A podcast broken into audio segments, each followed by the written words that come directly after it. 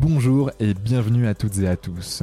Je suis Quentin Austin, passionné par le développement de l'humain et cofondateur de Canopy.com, Q-A-N-O-P-E-E.com,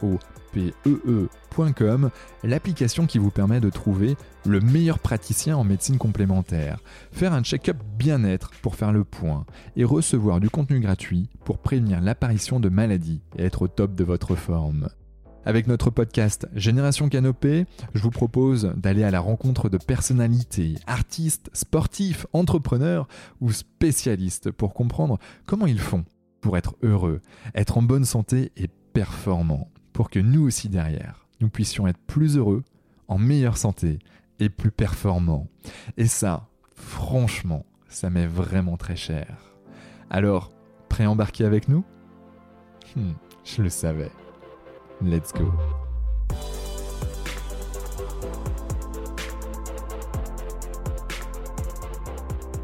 Bonjour à toutes et à tous et bienvenue sur le podcast Génération Canopée. Alors j'ai l'immense plaisir aujourd'hui d'accueillir Guillaume Mathias. Alors Guillaume, expert en neurosciences et en sciences cognitives appliquées à la maîtrise des processus décisionnels. Guillaume a créé l'approche BMO, Brain Modus Operandi, en 2003. Il nous en dira un peu plus là dans quelques minutes. Au cours de 12 années qui ont suivi, il a su monter en efficacité, ou du moins plutôt montrer son efficacité à développer les forces économiques et managériales d'entreprises de toute taille. Face au succès de sa méthode, il transmet aujourd'hui ses connaissances et on a la grande chance de l'avoir avec nous. Alors sois le bienvenu Guillaume, comment te sens-tu? Bien, bien, bien, bien. Un, grand bonjour à tous euh, et, un grand merci euh, à toi euh, bah, de m'accueillir parmi vous. Et, effectivement, j'ai hâte qu'on puisse échanger, partager tous ensemble. Donc, je me sens super bien. Ouais. bon, bah moi aussi, je me sens super bien parce que mine de rien, il y a des choses qui me parlent, les neurosciences, tout ce qui touche au cognitif. Et voilà, en tant qu'expert que tu es, je pense que tu nous vas, tu vas nous apprendre pas mal de, pas mal de choses. Commençons par, par la base. Qui es-tu, Guillaume, vu par Guillaume? euh, déjà, quand tu me dis euh, expert que tu es, tu sais, tu me, tu mets une pression. t'inquiète, euh, à, toi, de jouer avec. jouer avec, ok, super. qui je suis Qui je suis? Alors, effectivement, le, le terme pompeux, c'est expert en neurosciences et sciences cognitives appliquées. Et si je vais plus loin, c'est appliquer aux stratégies d'adaptation des individus à leurs environnements. Euh, mmh. Donc ça, c'est le terme très pompeux, tu vois, c'est quand tu veux faire bien en conférence. Euh, avant toute chose, je crois que je suis un, je suis un grand curieux. Je, je, je suis un, si je devais me définir en un mot, ça serait ça, ça serait vraiment curieux. Euh, ce qui m'intéresse, c'est et ce qui, ce qui me passionne depuis, depuis 20 ans, tu, tu as rappelé tout à l'heure en introduction que BMO était créé effectivement en 2003 et c'est passé donc du coup 20 ans. Je sais pas où elles sont passées ces 20 années. Hein. C'est tellement intense, tellement riche euh, d'échanges que c'est passé à une vitesse de dingue. Euh, et donc ça fait 20 ans que ma curiosité et, cette curiosité a fait naître une passion, c'est de comprendre comment en tant qu'individu, en tant qu'être vivant, eh bien on vient à interagir et à s'adapter à nos environnements. Hmm. Euh, et durant les, siècles derniers, euh, on, a développé énormément d'analyses, de réflexions très empiriques. C'est-à-dire que dans l'empirisme, on teste quelque chose et puis hmm. on observe la réaction. Et puis si jamais on trouve une récurrence, eh ben, on formule une hypothèse. Et à partir de cette hypothèse-là, on prend un panel très large d'individus pour vérifier si l'hypothèse euh, se valide ou pas. C'est toutes les approches empiriques et on a découvert énormément de choses absolument fantastiques grâce à ça. Mais moi, en tant que curieux, je me suis aperçu que dans les approches empiriques, eh bien, oui, on constate des choses, mais on ne sait pas pourquoi. On ne hmm. comprend pas pourquoi l'individu s'adapte comme ça. On constate que si je mets une claque à quelqu'un, il y a une chance sur trois d'en prendre une autre en retour, si tu veux. Il y a des chances, il y a des chances. Voilà. Oui, mais pourquoi dans un, oh, c'est à la louche, hein. pourquoi dans un tiers des cas, je m'en prends une autre en retour? Pourquoi dans un autre tiers, je vais pas me prendre une baffe, mais par contre, la personne va me traiter de tous les noms d'oiseaux possibles et imaginables. Et pourquoi dans un autre tiers, la personne va baisser la tête et, finalement euh, partir en pleurs ou, ou juste extrêmement touché émotionnellement, mais finalement rien me renvoyer. Et pourquoi en fait? Hmm. Qu'est-ce qui va faire la différence?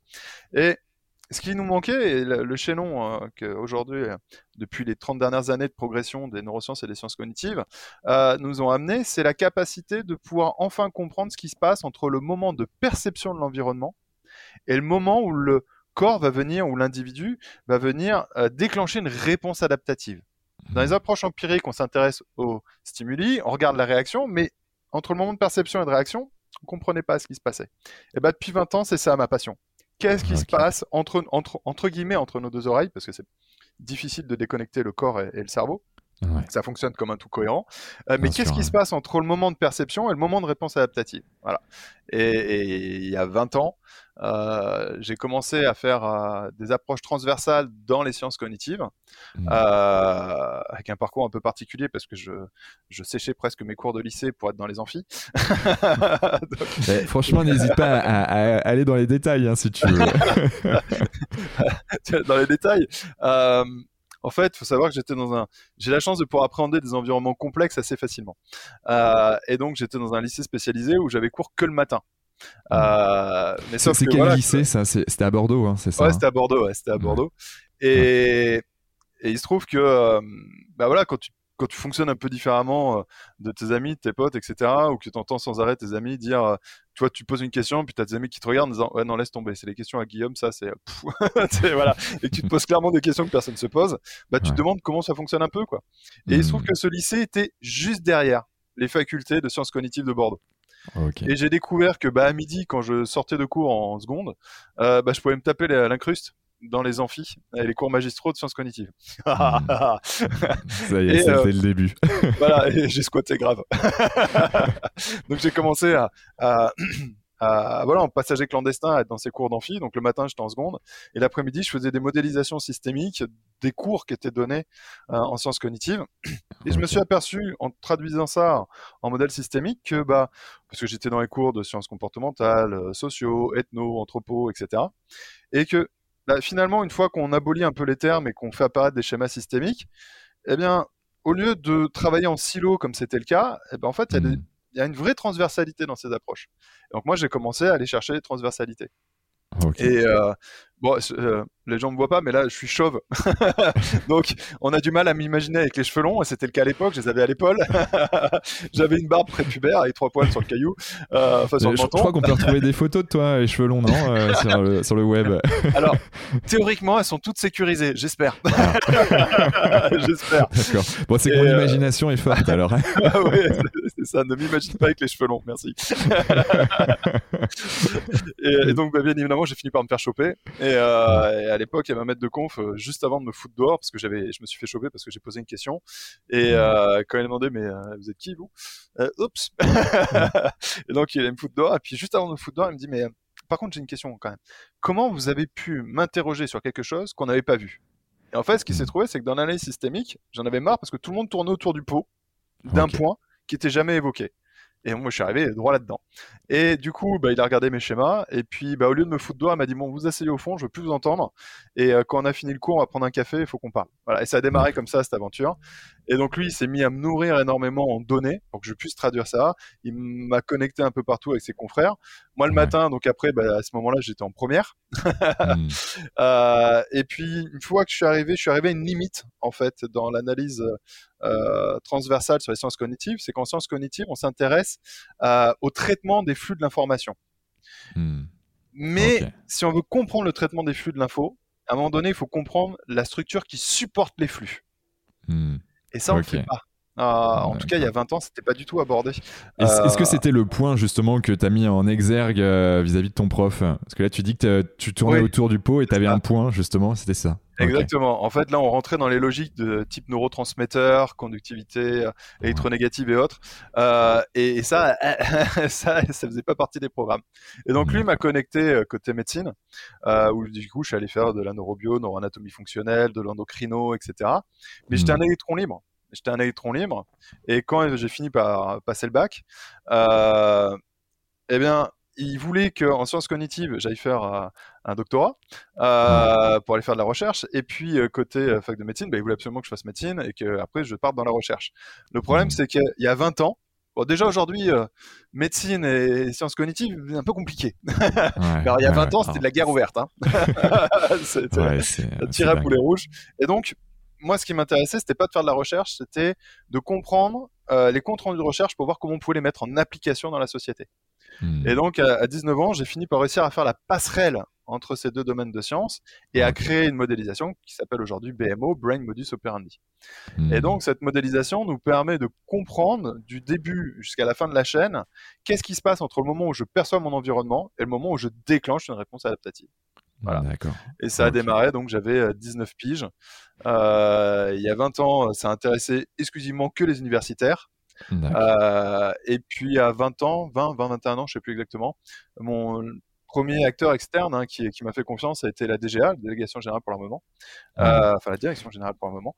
Euh, T'as un site hein, qui est basé à, côté de Montpellier, Mérignac, je crois, hein, c'est ça? Alors, euh, La Traîne. Euh, à La Traîne, à côté de Bordeaux.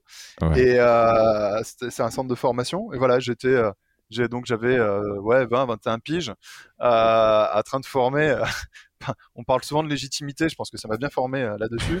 J'avais en face de, de l'imposteur, tu ah ouais, bah, j'ai pas le choix. c'est ça, j'avais pas le choix. C'est les, premières formations que j'ai données là-dessus, j'avais euh, des promos de 15 à 20 personnes ah, euh, qui avaient 45 ans, 25 ans d'armée. Ils avaient plus de temps de carrière dans l'armée que moi je n'avais vécu sur Terre. ok, je comprends. Ouais. Ouais, tu te pointes en te disant bon, on va faire preuve d'humilité. Je suis pas là pour vous apprendre la vie, les gars. Euh, mais voilà, j'ai peut-être deux trois trucs euh, à pouvoir vous transmettre qui, qui font peut-être sens. Et puis, puis bah écoute, finalement, euh, ça a fait sens. Et, et c'est ce que j'aime à dire, c'est que ça fait 20 ans et j'ai jamais travaillé de ma vie parce que oui, j'ai fait des tonnes et des tonnes de choses, mais j'ai juste tout le matin, je me lève et je réalise ma passion. Donc, donc bah, et, et, du coup, ta, ta passion concrètement, c'est quoi si on devait la mettre en une phrase? L'humain, juste l'humain. C'est quand même incroyable, c'est cet organisme vivant, cette, cette machine biologique dotée d'émotions, d'esprit, de euh, la conscience d'être. C'est quand même un truc incroyable quand il réfléchit, la conscience d'être. Et euh, la conscience de soi, ça nous vient notamment d'une zone du cerveau, majoritairement la partie orbito-frontale. Euh, et cette zone du cerveau, c'est quand même un organe qui a eu le pouvoir de choisir son nom. Mmh. Si tu réfléchis 10 secondes, c'est un organe qui est capable de se nommer. Le foie, lui, il n'a pas le choix. Hein. le foie, le cerveau lui a dit Tu t'appelleras foie. Ah bon? Bon, merde. C'est clair. Je peux me nommer. Alors que le cerveau a, une faculté incroyable d'être capable de se nommer. Hmm. Et tu vois, je, trouve ça fascinant en fait. Absolument fascinant. Et comment tout ça fonctionne? Ok. Et, comment toi tu, euh, quel est ton process euh, avant, alors peut-être même avant d'aller là-dessus, euh, est-ce que tu veux, bien nous parler un peu de, parce qu'en fait y a, tout le monde ne connaît pas forcément ce que c'est que les neurosciences ou les sciences cognitives. Peut-être parler de, ben qu'est-ce que les neurosciences très rapidement, qu'est-ce que c'est que les sciences cognitives très rapidement, quelle est la passerelle que tu as réussi à mettre en, en œuvre, et puis et puis après on rentrera dans tes processus de, fonctionnement, comment tu as réussi à modéliser tout ça et ainsi de suite. Alors, euh, les neurosciences, euh, enfin, les neurosciences ou les sciences cognitives, c'est des dénominations euh, qui parlent d'univers gigantesques. C'est-à-dire que c'est vraiment des univers entiers. pour les résumer juste en, quelques mots, et je, je, sais que les puristes vont faire des bons, mais si je dois réunir les si, je dois expliquer les neurosciences, enfin, on va commencer par les sciences cognitives. Les sciences cognitives, on va essayer de comprendre comment le cerveau traite les flux d'informations. Donc, hmm je le fais à la, je le fais vraiment à la serpe, mais euh, la modalité de traitement de la pensée. Hmm. Mais la pensée n'émerge pas de nulle part. Elle a besoin d'une structure physio, neurophysiologique, biologique, euh, hmm. chimique. Euh, et ça, c'est plutôt la partie neurosciences. En tout cas, moi, c'est ces domaines-là que j'ai étudiés dans ces domaines. Après, les neurosciences ne s'arrêtent pas à, la structure. Il y a toute la pathoclinique, il y a toute, enfin, il y a encore d'autres domaines. Très large, ouais, ouais. Mais voilà, en quelques minutes, euh, il y a l'étude de la pensée, et de l'autre côté, donc euh, sciences cognitives, de l'autre côté, côté neurosciences, la partie très structurelle, euh, biologique, mmh. neurochimique de l'humain. Et c'est deux protocoles de recherche qui n'ont rien à voir.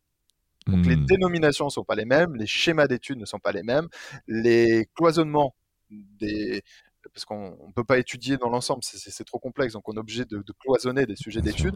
On les cloisonne pas de la même manière. Euh, donc autant, j'ai pas eu trop de difficultés à aller chercher les transversalités euh, intra-branches. Donc la transversalité des sciences cognitives, ça allait.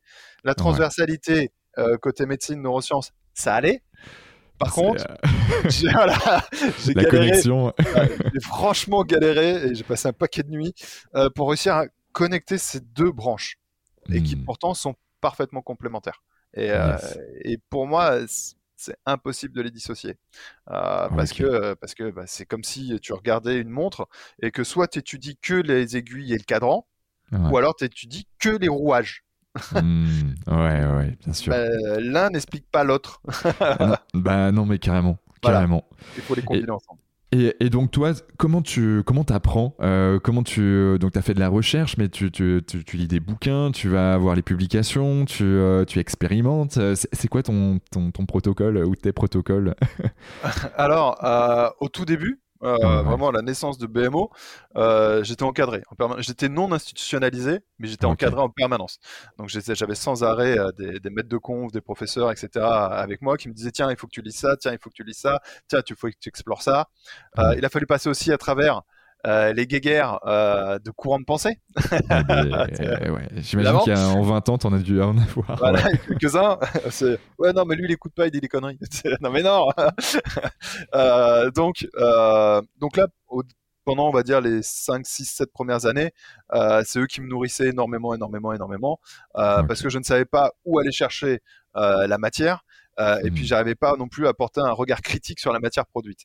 Et puis, bah, petit à petit, euh, de connexion de professeur en professeur, euh, bah toi tu trouves aussi des comptes rendus. Après tu as toutes les comptes rendus de recherche. Euh, et là pour le coup, moi ça c'est ma matière première directe.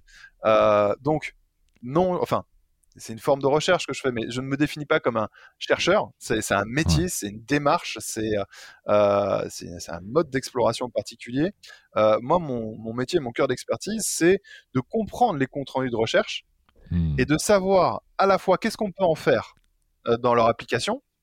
Et puis, euh, ça reste quand même des univers relativement complexes quand on n'est pas formé, quand c'est pas notre métier. Donc, mon deuxième aspect, c'est de rendre accessibles euh, les comptes rendus de recherche au grand public. Hmm. donc, c'est de traduire ces comptes rendus de recherche. Donc, aujourd'hui, je travaille beaucoup sur les comptes rendus. J'ai encore l'immense bonheur d'être connecté avec des tonnes de, de centres de recherche, échanger avec, avec les chercheurs, pour voilà, essayer de, de, de, de, bah, de rendre applicable en fait la, la recherche fondamentale. Yes. Et, et, donc du coup, euh, ben si euh, moi je suis, je suis, une personne, euh, je suis dans mon quotidien, j'ai un travail, une famille, à quoi ça me sert tout ça? En, quoi tu, en quoi tu peux m'aider? Non, laisse tomber, laisse tomber. La, vie ben. bah, merci Guillaume, c'était fort sympathique, efficace. merci, ça me fait plaisir. non, en fait, c'est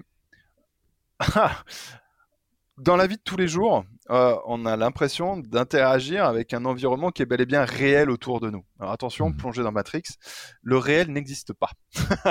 C'est-à-dire, et c'est pas tant, ça, fait très blockbuster dit comme ça, ouais, mais... Euh, mais pourtant, mais mmh. pourtant, c'est-à-dire que euh, bah là par exemple j'ai devant moi un verre d'eau. sur mon verre, les auditeurs ne voient pas, mais c'est un verre avec des dégradés de couleurs dessus. Euh, on sait très bien que dans le monde réel, celui qui nous entoure, il euh, n'y a pas de couleur. C'est une hmm. pure traduction de notre cerveau. Euh, c'est-à-dire que dire ce qui est autour de nous, même en science, c'est extrêmement compliqué. On ne sait pas exactement ce qui, nous, en tant qu'organisme vivant, s'adapte à des environnements, donc ce qui est autour de nous, mais on arrive... c'est très difficile d'expliquer ce qui est autour de nous. Eh Et, donc, on est pris dans ce qu'on appelle du coup l'illusion du réel en permanence. Hmm. Ce qu'on peut dire de ce qui est autour de nous, c'est que c'est un énorme bain d'informations qui est capté par nos sens. Donc, ce sont des récepteurs qui vont être stimulés quand il y a une information correspondante. Et notre mmh cerveau perçoit à peu près 11 à 12 millions d'unités d'informations chaque seconde. Et mmh ensuite, notre cerveau va venir euh, traiter ces informations.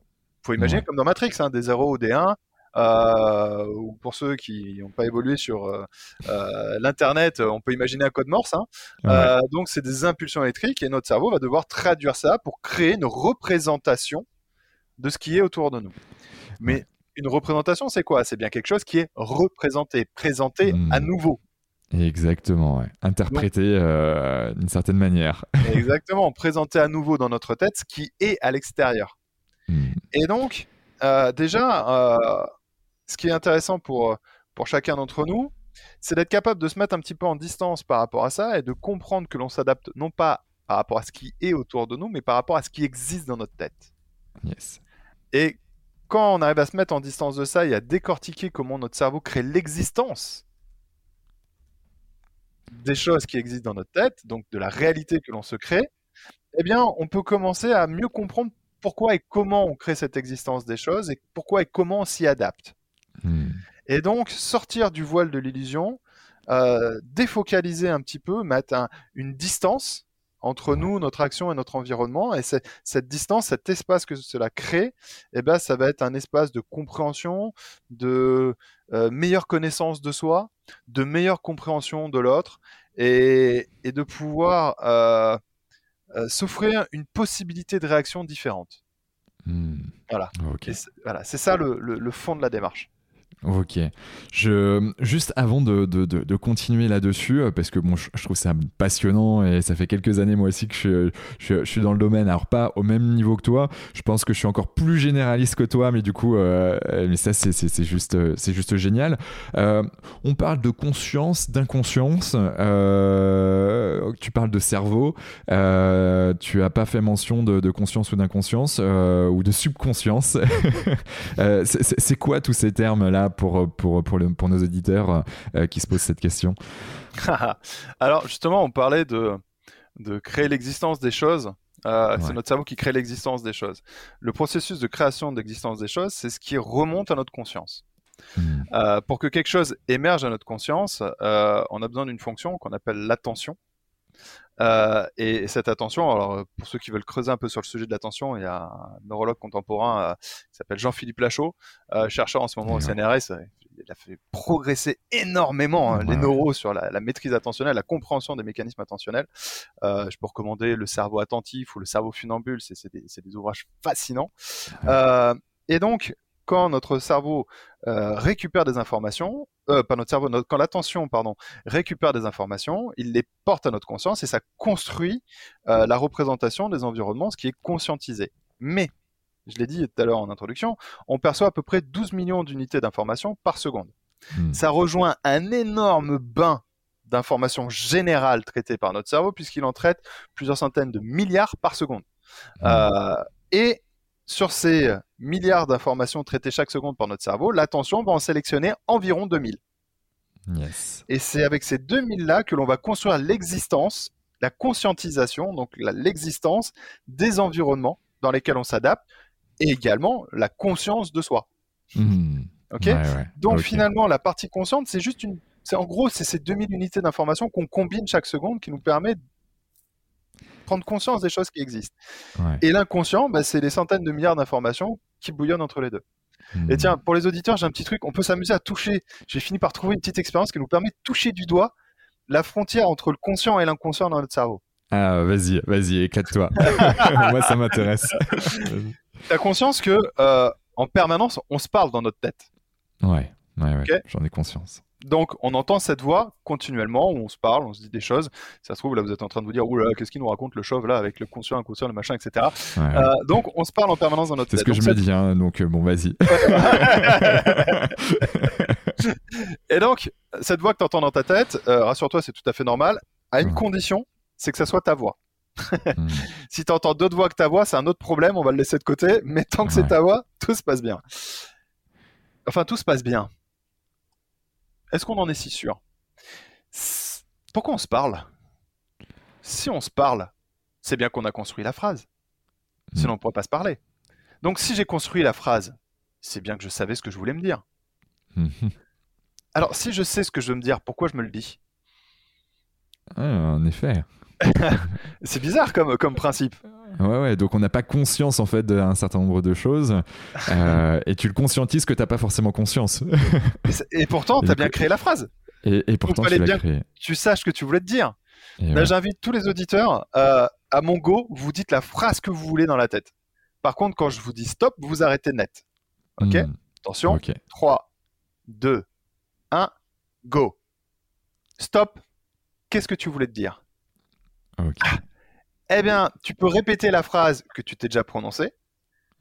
Mais si tu veux connaître la suite, tu es obligé de continuer la phrase dans ta tête.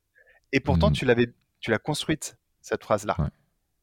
Et donc, on voit bien que si on ne se le prononce pas, ah, on ne peut pas connaître la suite. Et pourtant, on en est à l'origine. Hmm. J'aime à dire que c'est aussi tordu que de prendre son téléphone portable, s'écrire un texto, se l'auto-envoyer ton téléphone, oh, je me suis écrit. Mais tant que tu le lis pas, tu ne sais pas ce que tu t'es écrit. Ah ouais, ouais, ouais, ouais. Non, mais c'est clair, c'est clair. Bizarre comme truc. Eh bien, là, on touche la frontière du conscient à l'inconscient. L'intention de la phrase, la construction de la phrase est construite par des voies corticales, par une partie de notre cerveau hmm. qui ne fait pas partie des zones de la conscience. Et donc, la construction de la phrase se fait dans ces zones inconscientes.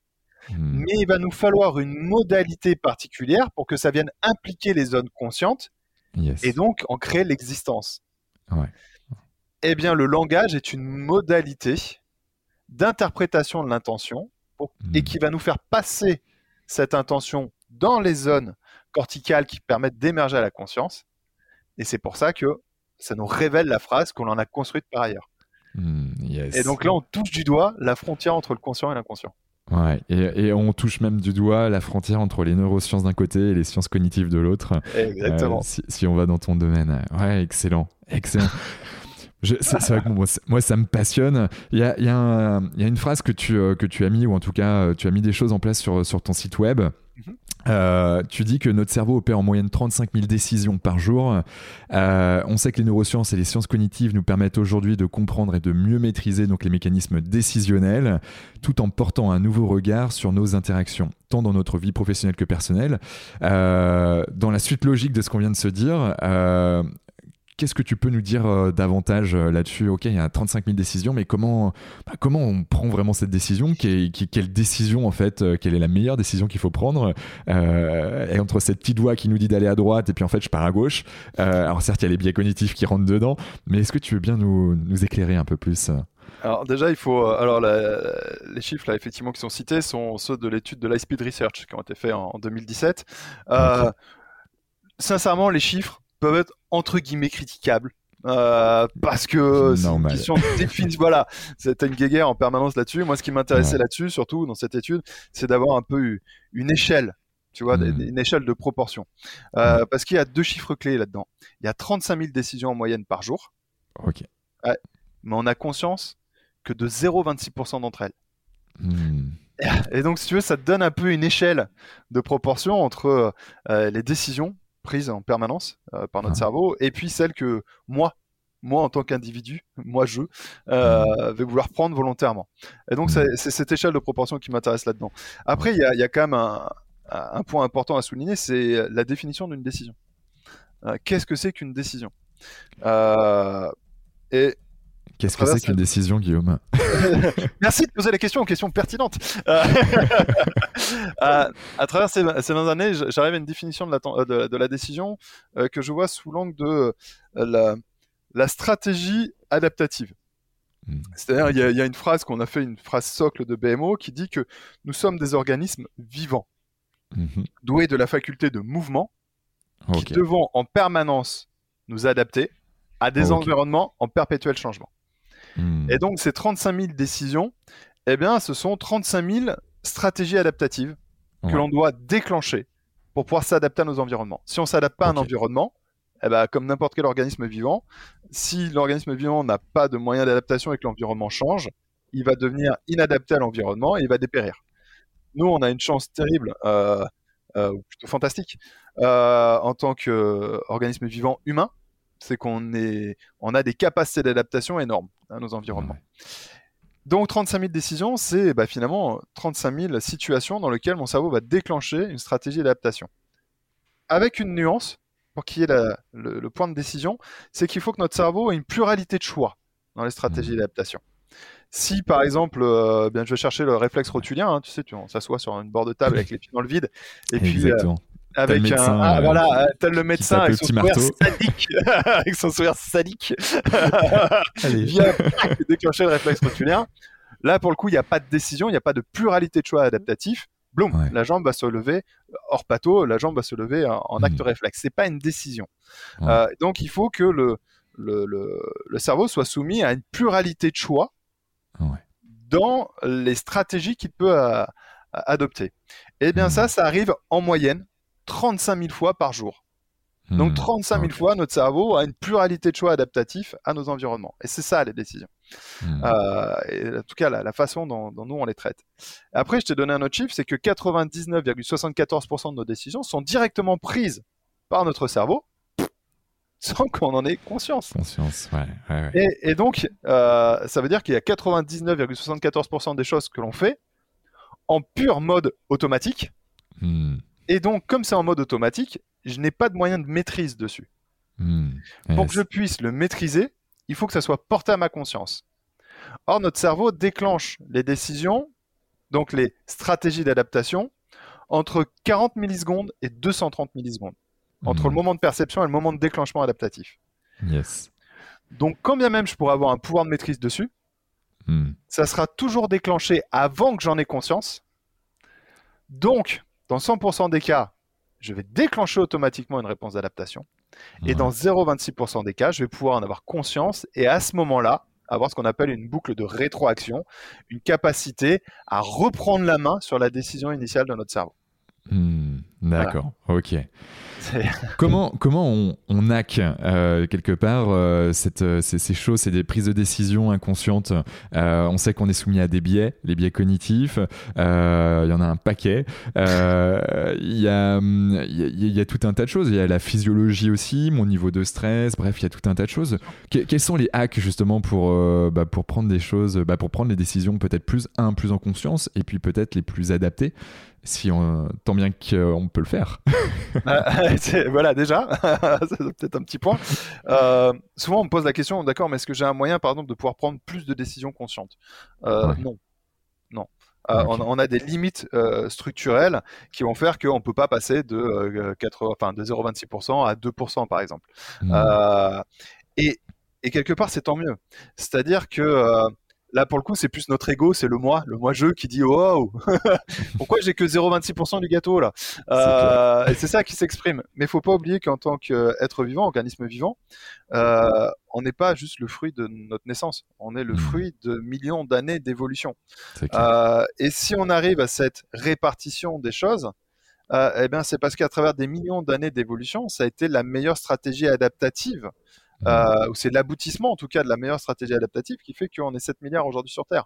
Euh, et d'ailleurs il y a un groupe de chercheurs, à mon grand regret, j'ai pas pensé à marquer leur nom à ce moment-là, euh, mais je pense que c'est un, groupe de bonhommes qui devait un, peu s'emmerder entre deux, deux, gros sujets d'études, euh, et ils sont amusés à estimer le volume que devrait faire le cerveau si on avait conscience de 100% de décisions. Et il se trouve que notre cerveau devrait faire 26 fois le volume actuel. Ah oui, euh, ça, serait. Imagine le truc, Mars le melon, quoi. C'est plus que le melon, là. ouais, on a la pastèque, voire plus. Euh, puis je te raconte pas les problèmes cervicaux, mais ça, c'est autre chose. Euh, non, ce serait adapté, tu vois. Exactement, ce serait adapté. Mais là, par contre, si on n'a pas fait ça, c'est que aussi en tant qu'organisme vivant, on a un enjeu majeur, c'est mm. l'énergie. Ouais. Or, nous, on a la chance, pour la plupart d'entre nous, de vivre dans une société où l'accès à l'énergie euh, est relativement facilité. On peut euh, descendre une supérette, une épicerie du coin, un supermarché, un truc, pour pouvoir euh, acquérir l'énergie mmh. physiologique nécessaire à faire tourner la machine. Mmh. oui, mais pendant des millions d'années voilà, manger, boire, etc. mais pendant des années, enfin des millions d'années d'évolution, c'était pas le cas. Euh, et donc, si tu n'avais plus d'énergie, bah, c'était la fin. Euh, et donc, notre cerveau consomme énormément d'énergie. Et plus on conscientise d'informations, plus ça consomme de l'énergie. Donc, on est arrivé, la nature est arrivée à un espèce de ratio à se dire, ok, en mode purement automatique, on consomme maximum, on économise un maximum d'énergie, mais c'est pas la meilleure stratégie. Hmm. Donc, on va lâcher un petit peu des décisions cette fois-ci dites conscientes, volontaires, qui consomment beaucoup plus d'énergie, mais qui vont nous permettre une meilleure adaptation. aujourd'hui, dans ce rapport, on est à peu près à 0,26%. Ok. Voilà. Et, donc, il y, a vraiment cette, mécanique de survie, de, logique qui est derrière. Hmm, ça, marche. C'est très clair. Donc, conscience, inconscience, 35 000 décisions, on a bah, conscience que 0,26. Euh, Est-ce que ces 0,26, mine de rien, on est capable euh, de les identifier, euh, comment dire, Euh, est-ce qu'on peut, on peut dire que ça c'est qualitatif ou pas Alors je m'explique, euh, du moins je vais essayer de m'expliquer. Euh, tu vois, bon, j'ai 0,26, j'ai conscience de 0,26 de mes décisions quand j'ai quand j'ai 20 ans. à 40 ans, j'ai plus d'expérience. bon, c'est un niveau de qualité, on va dire. Sur l'échelle de, de 1 à 10, je suis à 7. Je sais que mon expérience a évolué dans le domaine d'activité et notamment sur les prises de décision quand je suis dans un mode de travail parce que je suis surentraîné est-ce que j'ai la capacité justement à augmenter la prise de décision, la, qualité de prise de décision ou, euh, j'imagine que oui, mais c'est comment on le fait Je sais pas, c'est, peut-être pas très clair. Moi, je vais avoir besoin que tu, tu, me définisses qualité. C'est quoi la euh, qualité d'une décision? En, effet, euh, en effet la, qualité d'une décision est, est, subjective d'une personne à une autre, d'un état à un autre, euh, et du moment dans lequel euh, on, se pose cette question.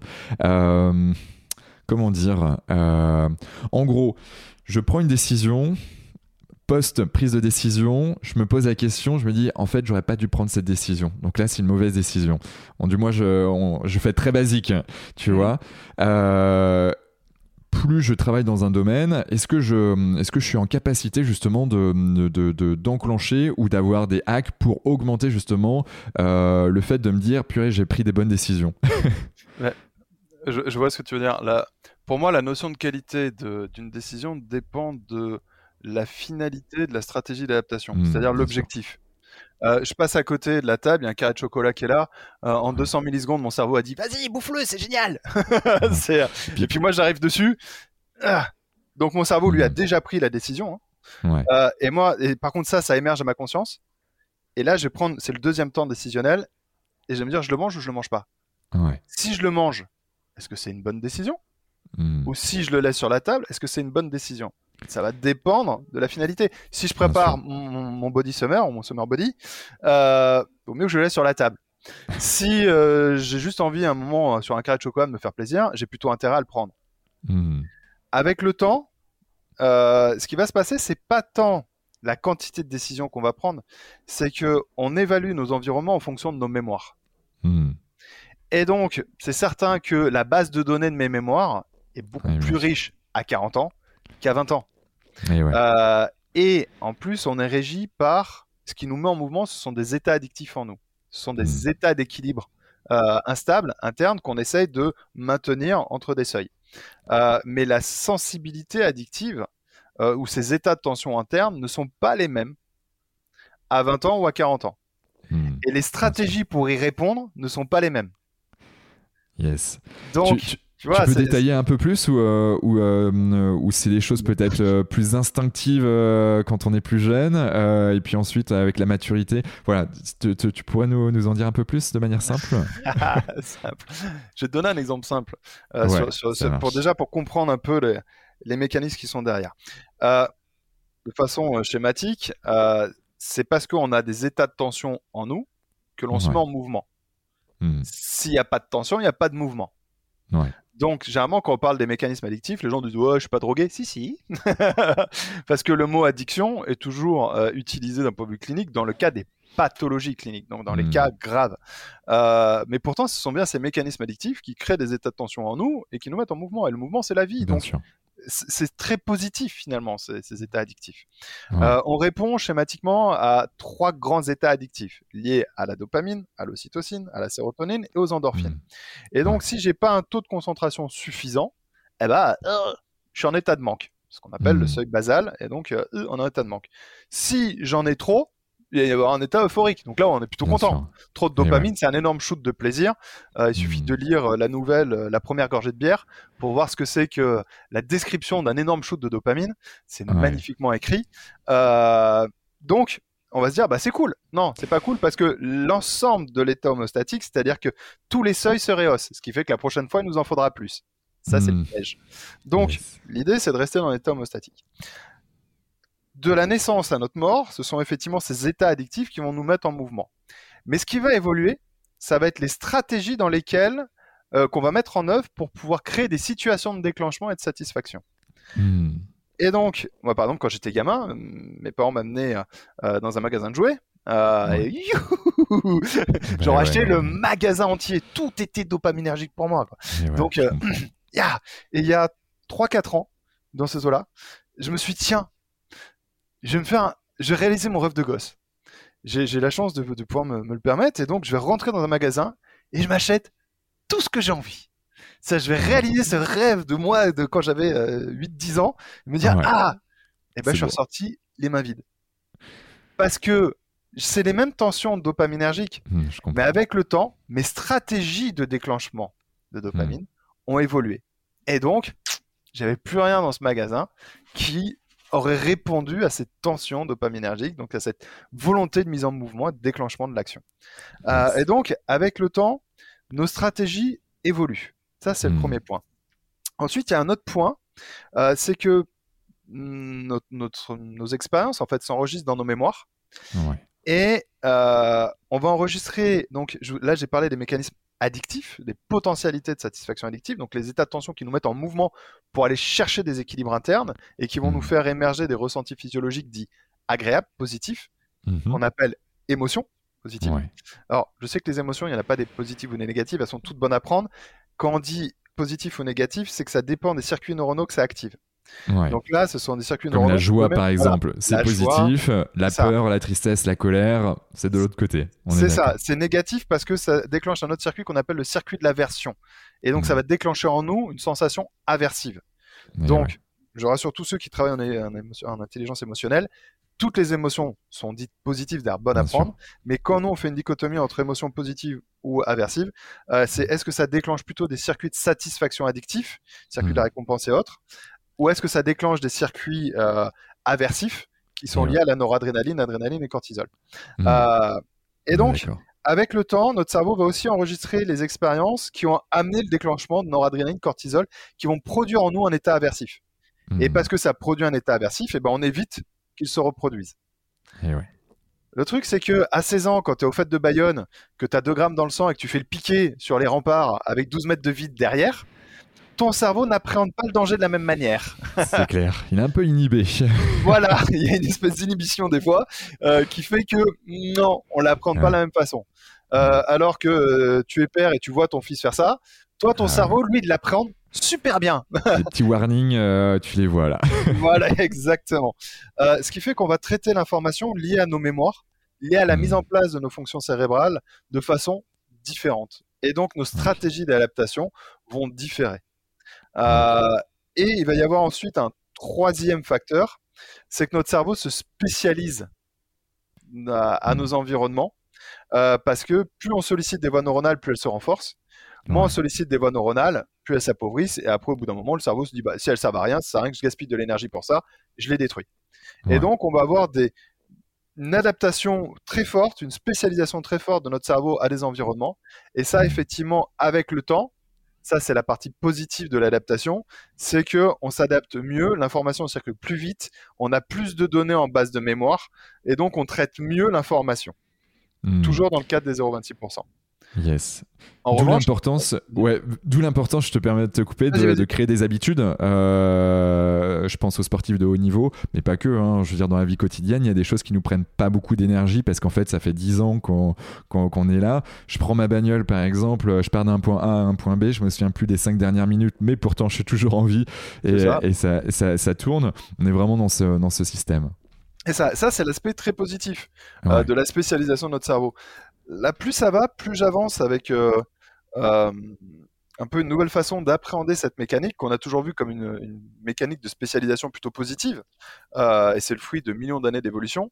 Et plus ça va, plus je commence à intervenir en conférence là-dessus sur la limite de ce système.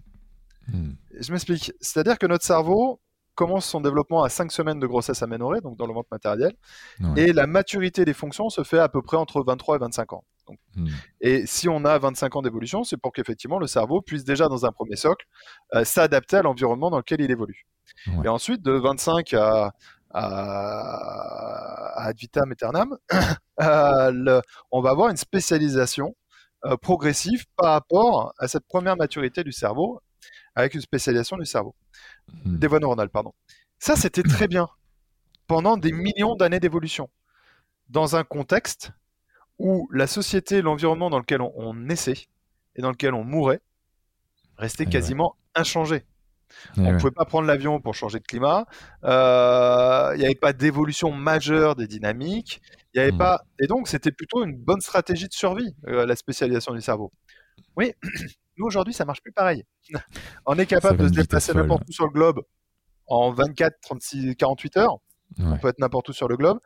Euh, même si on reste à un point fixe, notre environnement évolue à une vitesse dingue. Hmm. La société dans laquelle on est né et la société dans laquelle on va mourir n'ont rien à voir. Moi, je suis né euh, en 83. Euh, il n'y avait pas de téléphone portable. Il n'y avait pas Internet. Euh, on faisait des cabanes dans les arbres. C'était génial d'ailleurs. Euh, je comprends. Moi, je suis le 89, mais j'ai connu ça aussi. Hein, voilà, c'est ça. es arrivé juste avant les bagues Internet, etc. Et, la société dans laquelle, moi, j'arrive à 40 ans bientôt très bientôt d'ailleurs, euh, et on parle déjà de métaverse. tu, vois, l'évolution, euh, elle, est dingue, et, euh, j'espère avoir arrivé masso menos vers le milieu, si tu veux. Donc il y a encore 40 ans d'évolution derrière, j'espère. Au, moins. ouais, je, me le souhaite. bien sûr, bien sûr. Moi aussi, je te donc, le souhaite. Voilà, l'environnement change énormément. Et là, pour le coup, la spécialisation du cerveau eh hmm. ben, a plutôt tendance à jouer contre nous.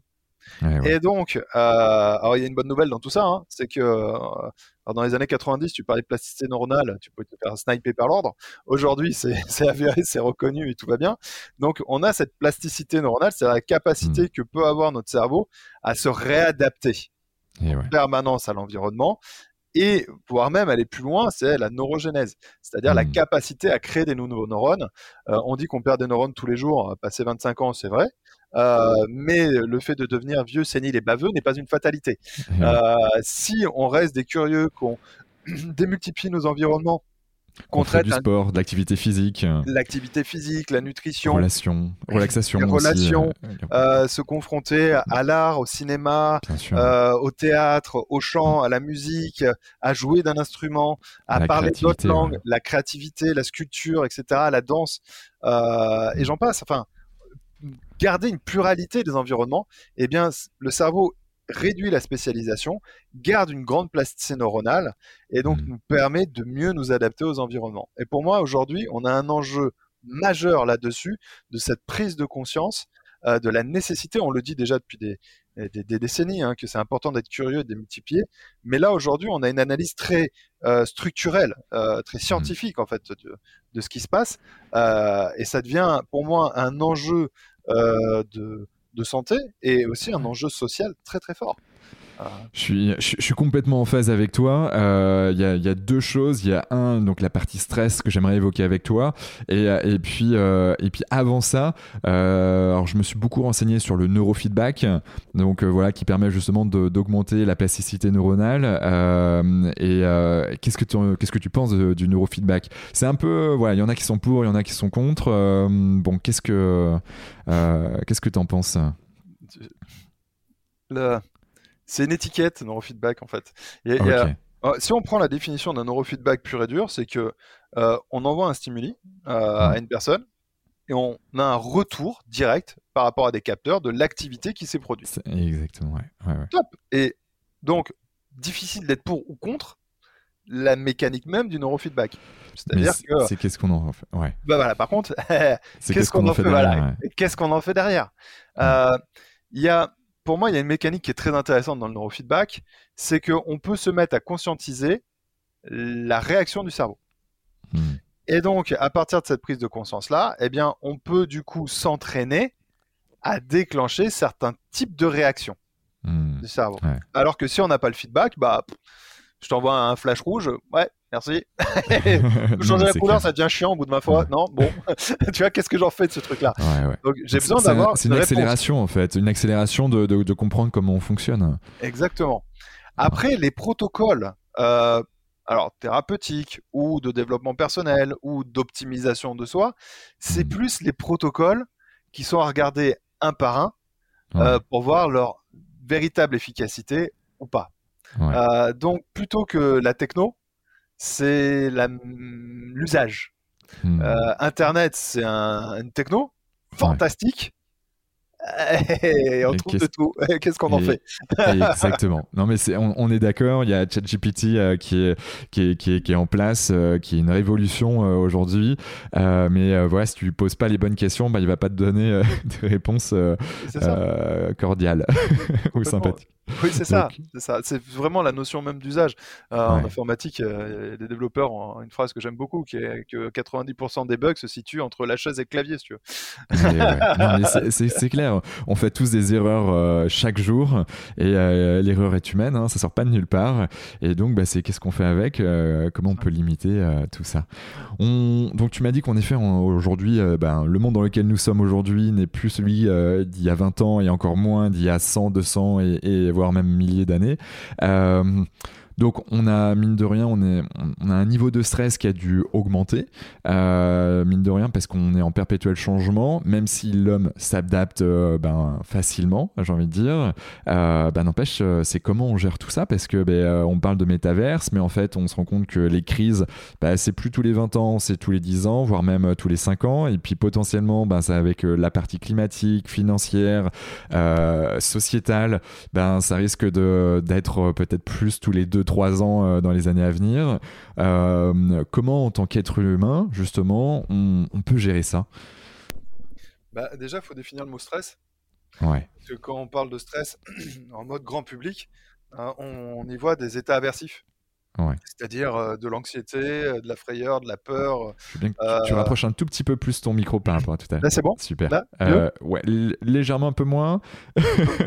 Ça Super, nickel, top. Génial. Euh, c'est de définir le stress en fait. Qu'est-ce que c'est que le stress? Quand on parle de stress en mode grand public, on, y voit les états aversifs, donc la frayeur, la peur, l'angoisse, l'anxiété, etc. Euh, hmm. Mais pourtant, quelqu'un qui gagne au loto, je peux te garantir qu'il est stressé. Euh, en fait, un stress, c'est quelque chose qui va stimuler un organisme vivant. Hmm. et le, euh, c'est marrant que tu me parles de stress parce que en ce moment je suis en train de rédiger une masterclass sur le stress. Ah euh, c'est le moment d'en parler. Hein. euh, je sais pas encore quand est-ce qu'elle va sortir, mais c'est en cours d'élaboration. Ah, euh, on a besoin d'un stress. C'est-à-dire qu'un stress, c'est quelque chose qui va mettre en mouvement. Hmm. Donc, c'est comme si, bah, par exemple, quand tu es en voiture, tu as démarré ton moteur, eh bien, le, démarreur va mettre en mouvement le moteur. Hmm et donc, le démarreur, voilà, c'est ça, c'est un, coup de stress, en fait. C'est un hmm. stimulateur d'un système. Hmm. Et donc, on voit bien que bah, si, si, tu mets pas un coup de démarreur, donc si tu mets pas un coup de stress, quelque chose qui va dynamiser le moteur, tu pourras te mettre à ton volant, tu n'iras pas bien loin. Donc, on a besoin d'un certain niveau de stress qu'on aurait plutôt tendance, vu sous cet angle-là, à, en, langage grand public, plutôt appeler ça une stimulation. Hmm. Donc, on a besoin d'un certain niveau de stimulation mais lorsqu'on l'étudie en bio, ça s'appelle euh, également un stresseur. Sauf que trop de stress, si par exemple j'ai mis mon coup de démarreur et qu'en plus je viens écraser au point mort, je viens écraser la pédale d'accélération, hmm. le moteur va se mettre à partir au contour dans le rouge, ce qui est pas très bon pour lui à court terme. Mais hmm. si en plus j'y reste, le moteur va finir par péter. Il y a eu trop de stress. Hmm. Donc, c'est de trouver un juste milieu dans euh, bah, les stresseurs, dans ce qui va stimuler notre organisme pour se mettre en mouvement. Hmm. Et un stresseur n'est pas forcément que quelque chose d'anxiogène. En fait, notre organisme se prépare à faire face à l'imminence d'un événement, hmm. positif ou négatif, mais il va se préparer à ça. Donc, il va venir se stresser, il va venir se surstimuler pour faire face à un événement donné. Comme on a une accélération de la société, eh ben, on a de plus en plus de moments imminents, donc de plus en plus de stress, qu'il soit positif ou négatif. Hmm. Et quand je te disais que mon gagnant du loto, il est en plein stress, c'est que bah, quand il est en train de regarder euh, sur son canapé le tirage de l'euro million, par exemple, il dit Ah, cool, j'en ai eu un. Ah, déjà, pan, il y a une petite stimulation. Donc là, on est sur un niveau de stress, cool. Et puis, ah, deux, oh, et puis là, oui, ça monte encore. Et t'as le cœur qui commence à battre de plus en plus fort. ça. Pour les puristes, c'est tout le système nerveux autonome sympathique qui se met en, marche. Dilatation des pupilles, le souffle plus court, le cœur qui commence à accélérer, mais augmentation de la, la respiration plus limitée. Voilà, plus court mais plus intense. Euh, contraction des vaisseaux sanguins périphériques, euh, la fonction digestive. Enfin, on a toute la, cascade qui est derrière punaise. 4, 4. Oh, chérie, chérie, je sens que ce week-end, on va faire un petit week-end. 5. Oh, punaise, chérie, on va pas faire un week-end, on va faire une semaine. 6. Ouais. Et là, il fait l'avion. Il est dans un état de stress maximum. Et ouais. Et c'est aussi du stress. Hmm. Bien sûr, ouais et c'est, on parle souvent du burn-out en ce moment. Euh, c'est vraiment un sujet, donc burn-out, burn-out. Euh, en ce moment, ils sont en train d'être déclinés. Ouais, euh, burn-out, tu parlais de justement de, de si t'appuies trop fort et, trop longtemps, et ben en fait t'es cramé. Et cramé, t'es cramé de l'intérieur. Burn-out. Et, et, puis après t'as le bore-out, c'est là où tu te fais chier. C'est ça, parce que là t'as pas mis le démarreur. En fait, t'étais à ton volant et il n'y a pas de coup de démarrage. Mais du coup, le stress, ça peut, ça peut venir de choses aussi très positives. Et ouais. Et, c'est le danger. Parce que comme c'est très positif, tu es dans des états de satisfaction addictive très forts, hmm. euh, et donc tu en veux plus, et toujours plus, et toujours plus. Oui, mais c'est autant d'éléments de stress qui viennent épuiser l'organisme. Hmm. C'est euh, parce que, euh, c'est rien moi, euh, bah tiens, t'aimes la mer, t'aimes la plongée, euh, c'est parce que tu sais que t'es à une heure de la côte, euh, que t'as que deux heures pour aller faire du kite, et que tu te dis, waouh, c'est génial, et là, sur la route, t'écrases l'accélérateur plein gaz pour pouvoir économiser du temps de trajet pour pouvoir faire plus de kite. Ouais. Mais le moteur, il chauffe. il chauffe plein gaz. tu consommes à bloc. La, à la fois, la consommation d'énergie est dingue. La, le moteur, la mécanique, etc. chauffe à bloc. Hmm. En plus, tu as moins le temps d'appréhender ton environnement, donc plus de danger, etc. etc., Et puis, ça marche coup, niveau de stress, euh, toi personnellement en tant qu'humain, qui, qui s'élève. C'est ça. Et c'est la même logique, c'est ça pour nous en tant qu'humains. C'est-à-dire que oui, on peut avoir des états de stress sur des mécanismes aversifs, des mises en danger, risque d'intégrité physique, psychologique, incertitude, imprévisibilité, aversivité à la perte, l'effort, etc. Mais ça, c'est des états aversifs. Et comme ils sont aversifs, eh ben, déjà de base, on cherche à les éviter. Hmm, Mais quand c'est des états de stress positifs, au contraire, on les recherche. Eh ouais, ouais, ouais, ouais. Mais ça reste des états de stress. Et exactement, j'avais lu la, biographie de Usain Bolt, euh, je sais pas, il y a peut-être deux ans, quelque chose comme ça. Et justement, il parlait de ce niveau de stress qui était essentiel euh, avant une course, euh, parce que, ben, comme il disait, j'ai besoin du public qui, m'encourage, donc qui me stresse. J'ai besoin de la pression d'être en finale de, de du, je sais pas, c'était du 100 mètres au niveau des Jeux Olympiques. Donc, il a quand même gagné un certain nombre de fois. et il a besoin de cette jauge, mais en fait, bah, il est au sommet de son art, il est au sommet de cette courbe de stress mais, mais il est à deux doigts de soit il bascule et là il est dans le burn-out, soit il est dans l'autre, mais il, lui manque l'énergie nécessaire pour pouvoir, euh, pour pouvoir être au top. C'est ça. Et donc ça, c'est important d'avoir de se, se, jauger quoi. c'est le, le, point S de stress. C'est le stress optimal. C'est le niveau de stress optimal. Et en fonction des finalités, il diffère. Hmm. Euh, c'est fondamental le stress. C'est l'origine même de la vie. C'est l'origine du mouvement. Exactement.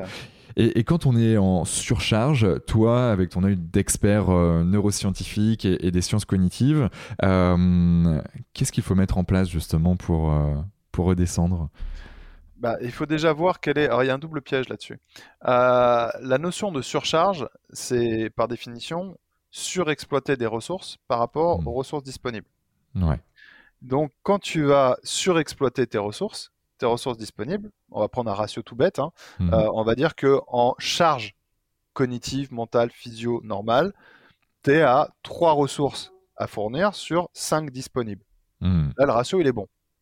Quand tu es en surcharge, tu es à 6 ressources à fournir sur 5 disponibles. Mhm. La logique, c'est de se dire, bah, dans ce cas-là, je descends à 5. Ou je descends à 4. Oui, mais comme tu as surexploité les ressources, les ressources disponibles ne sont plus à 5. Elles sont à 3. Et le mmh. réflexe des gens, c'est de se dire bah non, mais ce que je vais faire dans ce cas, c'est que je vais descendre à 5. Comme ça, 5 sur 5, je suis bien. Mmh. Mais non, parce que du coup, tu vas te retrouver à 5 sur 3 mmh. et tu es encore en surcharge. Tu vas dire ah bah non, mais je descends à 3. Oui, mais là, tu n'es plus à 3. Tu es à 2 en ressources disponibles. Et en fait, tu as beau diminuer ta charge pour essayer de passer en dessous de la barre des surcharges, mais sans tenir compte que la ressource disponible est plus basse par définition. Hmm. Et donc, euh, le conseil que je donne, c'est vraiment de faire une grosse cassure. C'est-à-dire que tu es à 6 sur 5, du coup, tu te retrouves à être sur 3, fais un 2 sur 3, hmm. direct. Donc là, tu fais un break, euh, tu, euh, tu, pars, tu prends ta journée ou ta demi-journée et tu vas faire de, la méditation, du kite, de la course ou juste passer du bon temps avec des amis. quoi. Ça dépend qu'est-ce qui, qu'est-ce qui était en surcharge. Ouais. C'est-à-dire que si tu as fait 30 pompes, que en temps normal tu peux en faire que 20, hmm. arrête de faire des pompes, va lire un bouquin. donc, c'est préserver la ressource sollicitée. Hmm.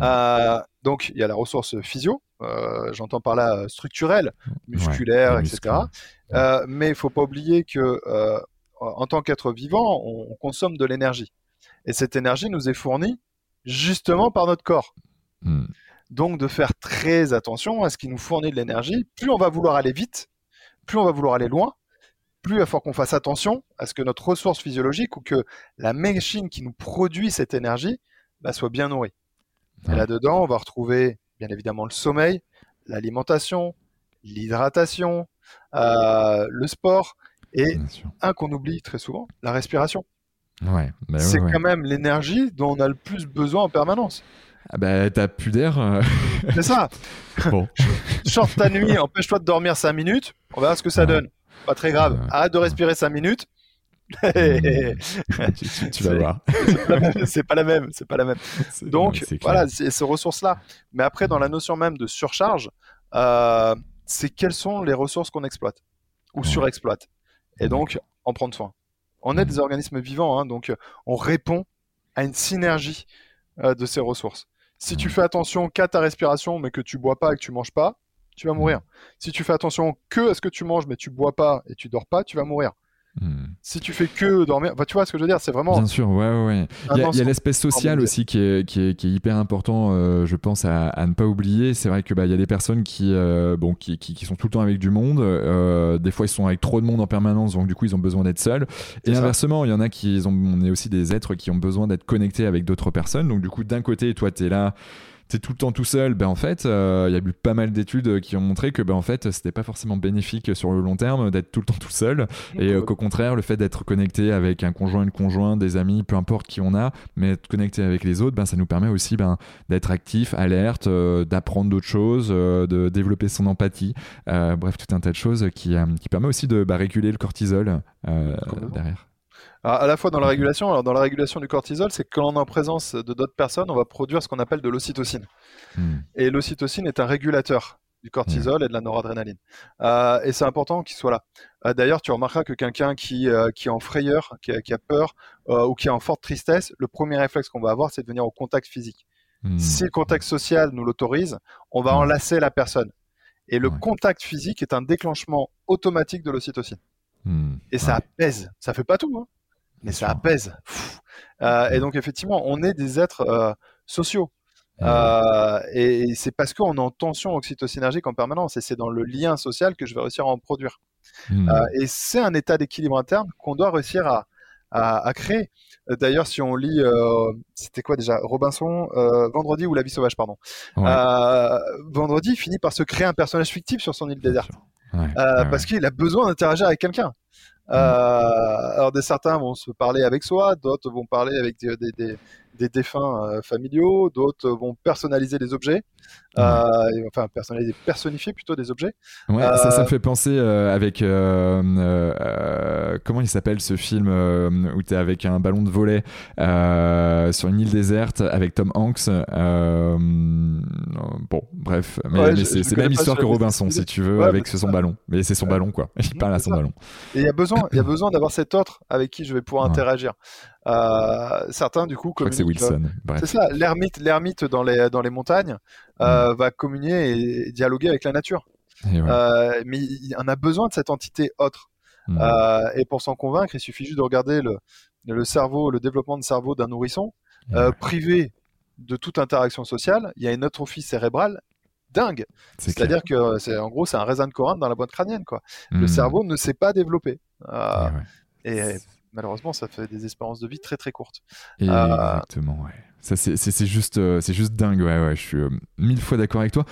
Je vois, je vois que le temps passe. J'aimerais échanger aussi avec toi sur BMO. BMO, qu'est-ce que, qu'est-ce que vous faites Alors, tu as plusieurs programmes de formation. Est-ce que c'est pour tout le monde? Est-ce que c'est pour des experts? Comment, comment tout ça fonctionne chez toi? On est très élitiste. ça m'étonne pas de toi. On l'a tous compris. c'est ça.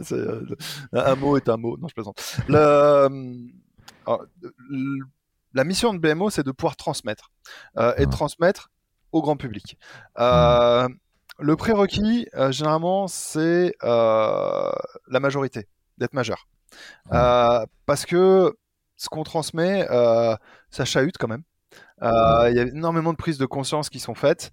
et donc, je me dit déjà, voilà, foutons la paix aux ados. Ils ont déjà mille questions à se poser, mille expériences à faire. Euh, donc, le, prérequis, voilà, c'est d'être majeur. Euh, et puis ça me donne une liberté de langage aussi un peu plus, un peu plus libre. je comprends. tu, me connais, je suis timide. Et euh, je crois que ça s'est entendu hein, de toute façon. Ça s'est entendu. euh, ensuite, on a plusieurs formats. On a des formats courts qui vont vraiment traiter d'un sujet de façon très très spécifique. Et ça, c'est BMO Masterclass. Donc on est sur des formats de 2 heures à 4 heures à peu près. J'en ai fait un hier par exemple sur l'estime de soi. on en a fait un autre plus léger mais, mais ô combien important. comment on fait pour mémoriser les noms, les prénoms et les visages et ne plus les hmm. oublier? C'est le nombre de fois. Comment on fait C'est très court, donc du coup, tu as 30 secondes. tu portes une attention forte. une intention et une attention forte. Ça serait le format 30 secondes. ok. Donc, tu vois, on peut avoir des sujets comme ça plus légers. Euh, on est en train d'en préparer. Donc, moi, je suis en train d'en préparer un sur le stress. On en a un autre sur euh, la neurostory quand on raconte une histoire, qu'est-ce qui se passe? Euh, dans la tête des personnes et comment on vient travailler ça. Donc tu vois, on est vraiment sur des formats courts, très très spécifiques, mais par contre toujours fondés sur les neurosciences et les sciences cognitives. Donc on mmh. va transmettre tout ce qui est essentiel dans ce domaine-là. Donc vraiment des formats très courts. Et puis ensuite, on a un, format plus long euh, qui est composé du praticien niveau 1, praticien niveau 2, voire praticien niveau 3, mais ça c'est une spécialisation, ensuite un mentorat, etc. Donc là, à travers donc un, un, un prat, un praticien, c'est 20 heures de formation. Donc on hmm. travaille en visio, c'est 10 sessions de 2 heures. Et euh, donc quand on fait Prat 1, Prat 2, bah, on est déjà sur 40 heures. Et là, on vient vraiment étudier toutes les étapes, toute la mécanique de façon globale, euh, entre le moment de perception et le moment de réponse adaptative. Hmm. Et, et ça, ça donne un regard totalement différent aux praticiens sur qui ils sont, qu'est-ce que c'est que nos environnements, comment fonctionnent les autres, pourquoi ils fonctionnent différemment, différemment de moi, mmh. et surtout d'avoir toutes nos clés d'entrée pour savoir si, avec beaucoup d'éthique, parce que ça c'est fondamental, c'est un outil extrêmement puissant, donc la notion éthique est fondamentale, sur euh, comment agir. Comment agir sur l'environnement, l'autre ou moi, euh, pour pouvoir essayer de contribuer à un monde meilleur. C'est un peu ah, la finalité. Mais donc là, si tu veux, le parcours de formation, c'est vraiment une vision globale, large. Euh, alors, global, j'entends, c'est que c'est tout le process, adapté à mmh. tous les environnements. Euh, et donc, c'est un spectre très large. Par contre, on vient détailler chaque étape. Il n'y a pas besoin d'avoir fait euh, médecine avant ou d'avoir fait euh, on a rendu ça accessible à tout type de, public. Donc on a, on parlait tout à l'heure là de sportifs de très haut niveau. On a effectivement des sportifs qui, sont au JO, au championnat du monde. On a des préparateurs physiques, euh, mentaux. On a des forces commerciales, RH, des managers, des présidents de grands groupes, des personnes qui veulent monter leur boîte, euh, des mmh. accompagnants, des, des toubibs. J'ai pas mal de toubibs sur la relation patient-soignant. donc voilà, on touche là un public extrêmement large, mais il n'y a pas besoin de prérequis de connaissances. Hmm, d'accord. Et donc l'idée, c'est euh, bah, des formations et des programmes d'accompagnement qui permettent de travailler, un, sur soi, et puis deux, bah, développer ses compétences, ses connaissances euh, bah, pour interagir pour un monde meilleur. Moi, j'aime bien ça, j'aime bien cette, euh, cette, philosophie qui fait sens avec ce qu'on fait avec Canopy. Alors, dans une autre, dans d'autres types de programmes, bien évidemment, et, pas forcément sur les. Voilà, on est, on, je veux dire qu'on est complémentaires là-dessus, mais, mais c'est top, c'est top là-dessus. comment. Alors, du coup, ça se passe en ligne, c'est ça? Euh, ok, donc peu importe où on est dans le, dans le monde. Euh, c'est ça, on, a on, forme des gens un peu partout, il faut juste faire gaffe au décalage horaire. Ouais, donc c'est du euh, synchrone, donc dans ces cas-là, donc c'est ok. on, fait, on, fait, tout en synchrone et donc tout en visioconf. Et si jamais on, une personne ne peut pas, on enregistre toutes les visios pour que la personne puisse y avoir accès en replay. Donc en asynchrone quand elle a une indisponibilité, ça permet aussi de s'adapter un peu au planning de chacun. Yes. Et puis de faire ben des révisions. Eh, ouais, des fois, ça fait pas de mal de revenir sur certains thèmes. tu, tu, tu, parles de 20 heures. 20 heures, c'est sur combien de temps? C'est sur un mois? C'est sur 3 mois? Entre les deux. Deux. Ok. à peu près deux mois. On est à peu près à une session par semaine, à peu près. Une à deux sessions par semaine, ce qui fait que ça fait du un mois et demi, deux mois. D'accord, ok. C'est avec toi, c'est avec des personnes que tu as formées, c'est des anciens euh, stagiaires qui sont devenus. Bah, euh, euh, c'est des gens que j'ai torturés. ça m'étonne pas. c'est mon plaisir coupable. Ça. là, alors pour le coup, je continue moi à, former, mais j'ai aujourd'hui plus que deux groupes dans l'année. et puis j'ai la chance aujourd'hui d'avoir une équipe fantastique qui ont commencé comme, euh, comme chacun des auditeurs euh, qui, qui potentiellement nous rejoindront.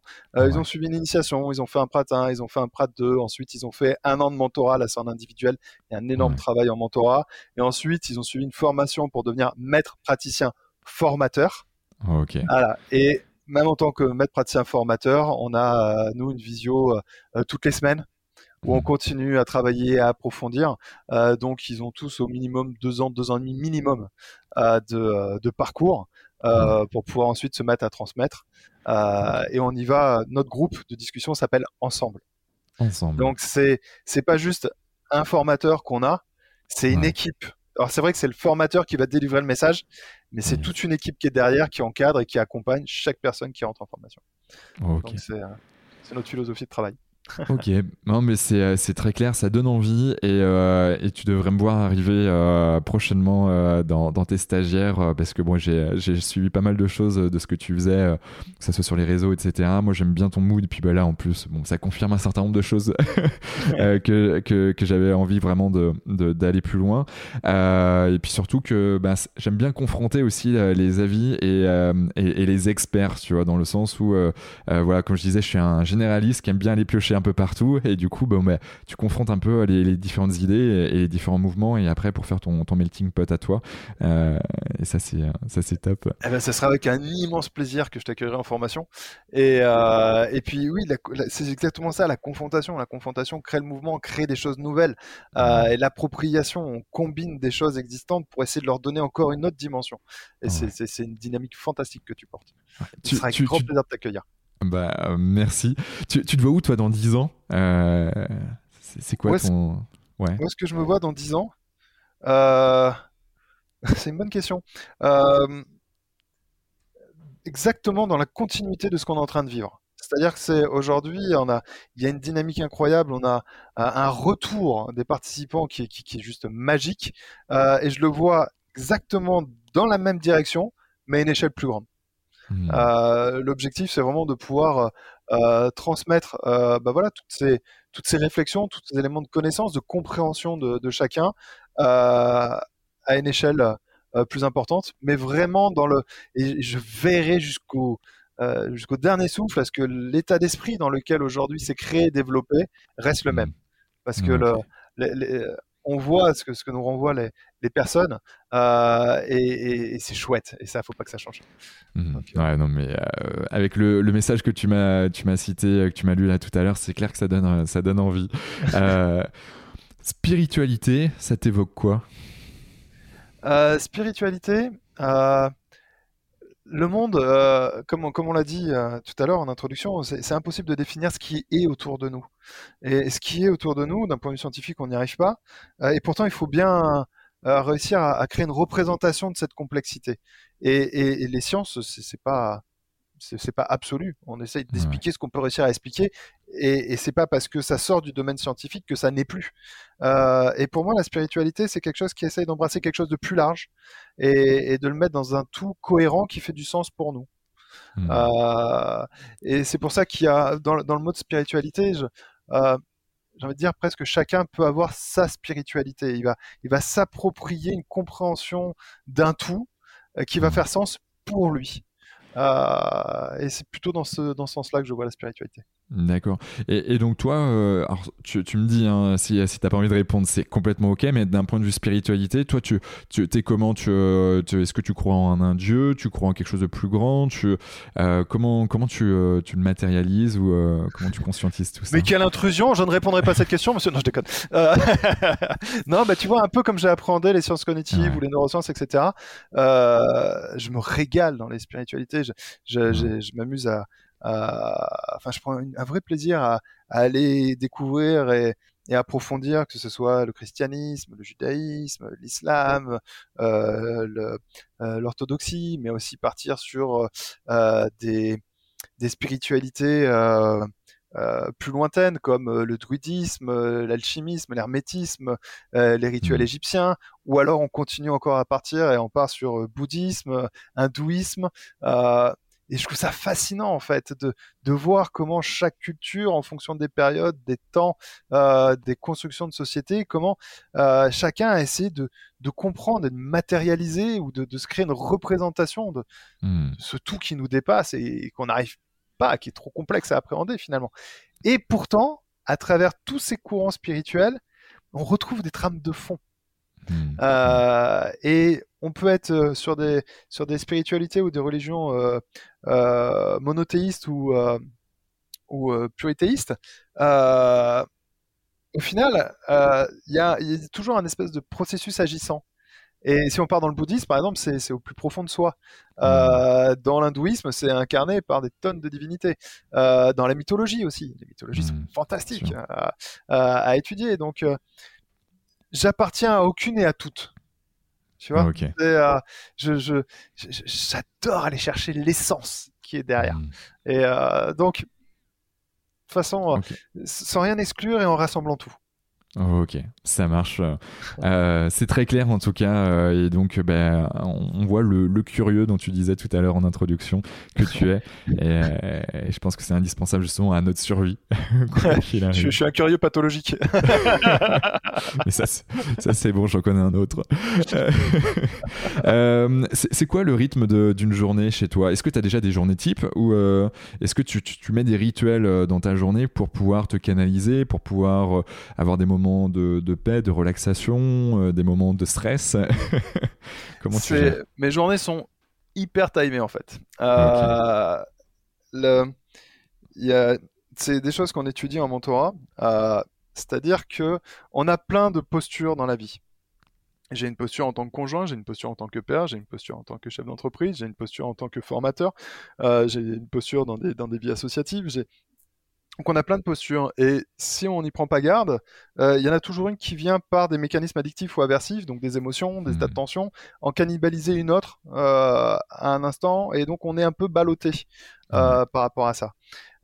et donc pour le coup, on a un travail qui consiste à positionner toutes nos postures, à lister toutes nos postures. Quelles sont toutes les postures que je dois adopter dans ma vie? Et une hmm. fois que j'ai posté toutes, euh, que j'ai listé toutes mes postures, euh, j'ai un vrai travail de réflexion. Euh, par exemple, on parlait tout à l'heure, est-ce que c'est une bonne ou une mauvaise décision Ça dépend d'un objectif. Et donc, chacune des postures, je lui donne un sens, une hmm. direction. ce qui me permet ensuite que lorsque je vais porter un regard sur mon action, à me dire est-ce que ça m'amène dans le sens de la posture ou est-ce que ça a plutôt tendance à m'en éloigner Donc ça, ça me permet de porter un regard. Ensuite, je vais me questionner sur la façon de se mettre en mouvement. Hmm. Ah, Donc c'est pas le tout que ce soit le bon ou le mauvais mouvement. Est-ce que ça me rapproche ou pas du sens? C'est de la façon dont on va se mettre en mouvement. Et enfin, il y a les ressources. Les ressources hmm. que je suis prêt à mettre, à investir dans chacune des postures.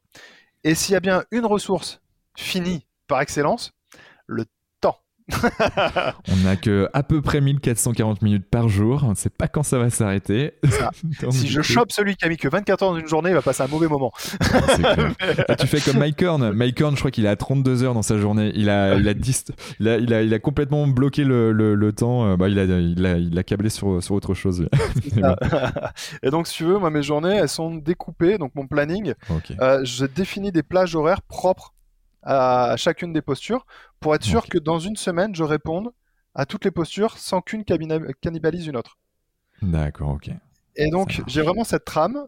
Et après, à partir de cette trame-là, j'insère des tâches, des choses à faire hmm. propres à chaque posture. Et quand j'ai plus de ressources de temps, j'ai plus de ressources de temps. Comme une hmm. ressource financière, quand tu n'as plus d'argent dans ton portefeuille, eh bien, il n'y a plus, tu peux plus faire un acte d'achat. Ben là, je fais la même logique avec ça. et je prends un temps dédié, ça c'est invariable, à mes ressources physiologiques. J'ai une heure par jour où je médite depuis que j'ai l'âge de 6 ans. Et sans cette heure-là, j'ai le cerveau qui explose. Donc, euh, donc tu veux, j'ai ces temps-là qui sont immuables. Et puis après, je... donc c'est comme ça que j'organise mon temps. Yes, bon, ben, c'est très clair et merci pour, pour ton partage. Euh, Guillaume, euh, quand tu as des coups de down, quand tu as des coups de moins bien, comment, comment tu fais? Comment tu, tu, tu avances quoi qu'il arrive? Euh, Je crois que le. Il y a plusieurs process hein, qu'on peut, mettre en place, mais le, plus rapide, le plus direct pour moi, c'est la musique. C'est la, la, musique est un, un espèce de stimulant incroyable. et je vais m'amuser. Alors, soit je mets vraiment comme ça de la musique et euh, je laisse dérouler, ou si vraiment, tu sais, t'as un moment où. Euh, et puis, c'est des downs qui sont pas forcément rationnels. J'ai la chance qu'aujourd'hui, tout aille très bien dans ma vie. Enfin, c'est la dernière personne à plaindre. Hein. Euh, mais malgré tout, tu sais, avec l'épuisement, etc., ouf, t'as as, une baisse de régime. Et là, pour le coup, si vraiment il faut que j'aille créer le rebond, je vais d'abord choisir une musique qui correspond exactement à mon état émotionnel. Hmm et vraiment en down. Tu vois, genre je vais partir sur un piano, euh, piano très mélancolique, très. Euh... Et puis la musique d'après, voire même parfois euh, avant, comme si la musique avait reconnu ce que je vivais. Euh, je vais aller chercher une musique un peu plus dynamisante. Et puis hmm. encore un peu plus.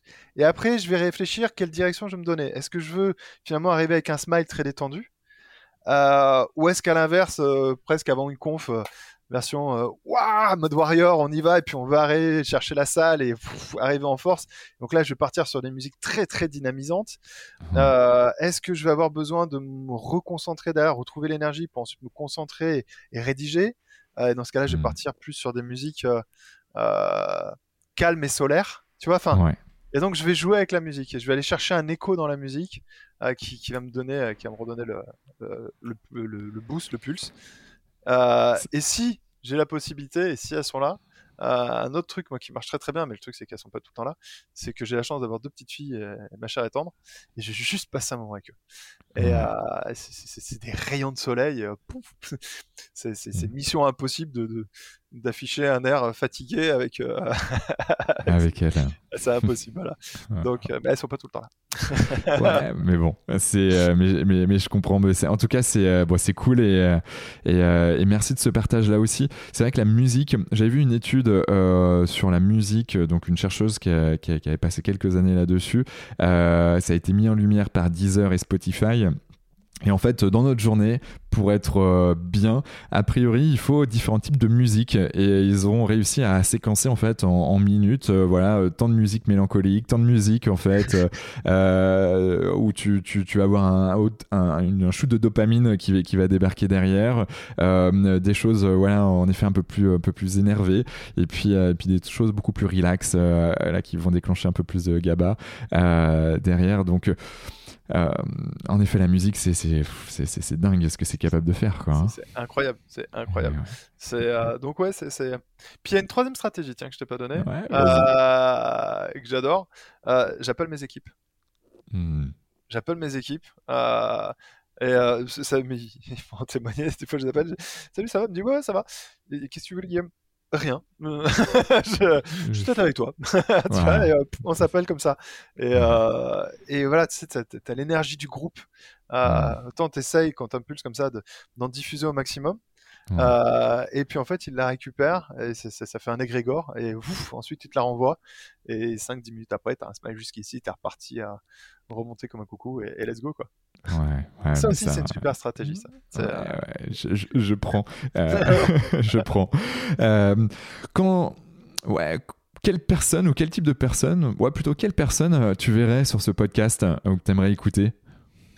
Oh, il y en a plein. Alors plutôt francophone pour le peu parce que c'est on est quand même sur des, des, des, plutôt des Français ou des francophones qui nous écoutent. Mais mais voilà, qui qui t'aimerais écouter? Euh, Qui c'est que j'aimerais bien écouter? Euh, Tu as euh, ah mais le truc c'est que mon premier réflexe c'est de penser à, toutes les, les personnes que j'ai dans l'écosystème de, de, BMO. mais combien on a des pépites euh, là-dedans, mais en, essayant de, d'élargir plus loin le cercle. Euh, t'as quelqu'un avec qui, si ça m'arrive de faire aussi des conférences et, où je m'éclate, euh, t'as Edgar Groupion. Euh, qui, euh, qui travaille avec Denery et Lélia, c'est vraiment toute son équipe, sur la, motivation. et ils sont solaires à souhait. ils m'ont invité sur leur programme motivateur il y a, il y a quelques semaines. Ah là là là là Toi, t'arrives en tant que conférencier, arrive à un regard, et ouf, quand t'es pris dans leur, dans leur dynamique, pareil, là, c'est dynamisant à souhait. Euh, Ils ont un, regard sur la motivation, la mise en mouvement de l'individu, sur euh, qui, qui, qui, est génialissime. Euh, mmh. Donc comme ça, spontanément, je pourrais te parler de euh, d'Edgar Groupion euh. Alors Edgar, on a été mis en relation et au tout début, tu vois, on est au 53e épisode aujourd'hui et, il m'avait dit, Quentin, quand tu auras une audience un peu plus développée, ok, mais là, c'est pas ok. oh, dur. ok, merci Edgar, je prends note.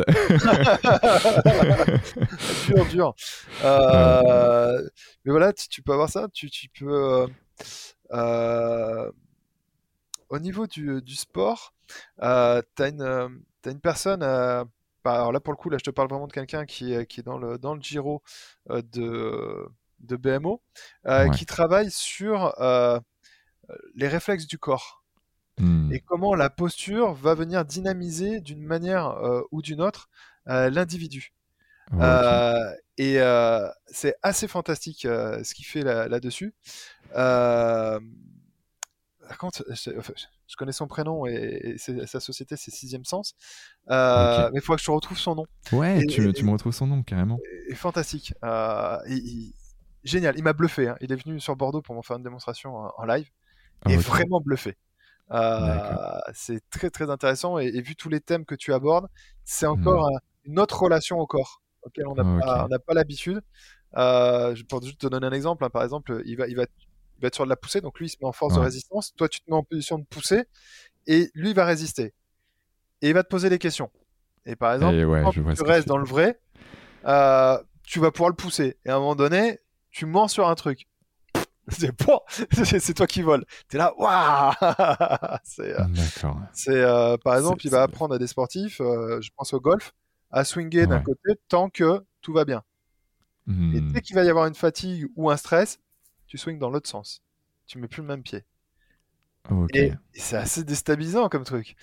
Mais c'est que en fonction de tes euh, donc des émotions, donc des déclencheurs euh, endocrinaux, euh, tu vas pas avoir les mêmes réponses physio. Ok.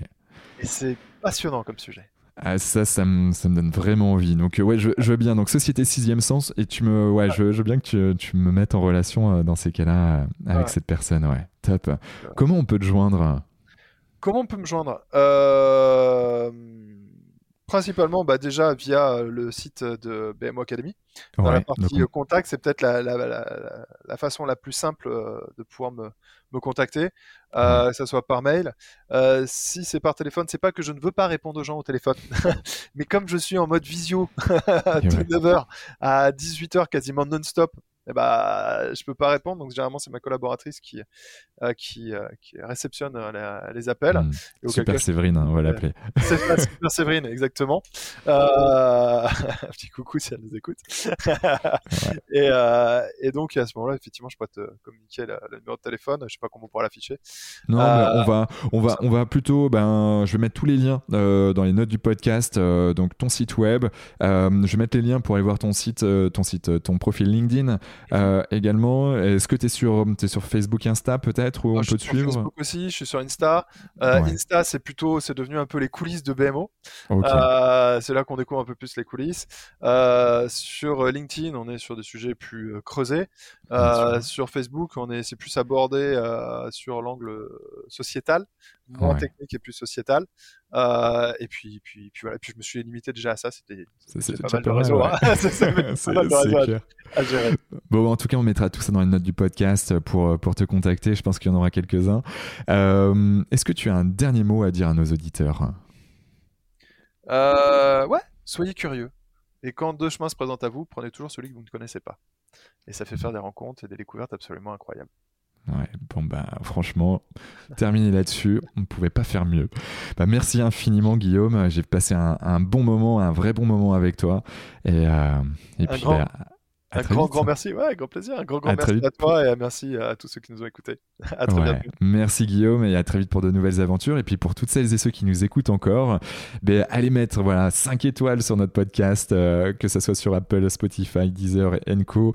Euh, et puis, euh, puis surtout, mettez dans, dans les notes, hein, mettez un petit mot, un commentaire. Qu'est-ce qui vous a plu dans cet épisode Voilà, on, on, répondra bien évidemment derrière.